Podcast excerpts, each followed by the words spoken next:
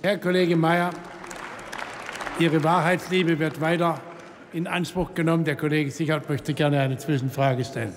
Selbstverständlich, sehr gerne. haben, der jetzt. Sie haben vorhin behauptet, dass Sie gesagt haben, die Nettozuwanderung würde sich nicht erhöhen. Wie können Sie das hier allen Ernstes vertreten, wenn Sie weiterhin für offene Grenzen einstehen, über die jeder in dieses Land hineinkommen kann? Auch zu dieser Frage, Herr Kollege, eine klare Antwort. Es ist mir wirklich ein wichtiger Aspekt, dass auch mit dieser Kontingentlösung die Nettozuwanderung nicht erhöht wird.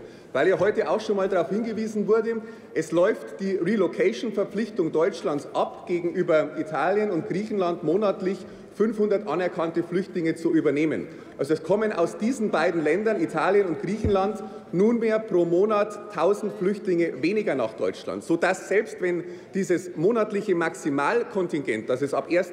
August gibt, für den Familiennachzug zu eingeschränkt schutzbedürftigen Personen die Nettozuwanderung insgesamt nach Deutschland nicht zunehmen würde. Und das ist auch äh, ein klarer Punkt, der dem, äh, dem, dem, äh, der dem entgegensteht, was heute auch immer wieder stereotyp behauptet wurde, dass diese Festlegung des Kontingents von 1000 Personen willkürlich wäre oder äh, nicht äh, erklärbar wäre. Diese, äh, dieses Kontingent von 1000 Personen ist eben genau erklärbar, dergestalt, dass auf der anderen Seite die Verpflichtung Deutschlands ausgelaufen ist, gegenüber Italien und Griechenland monatlich 500 Personen zu übernehmen.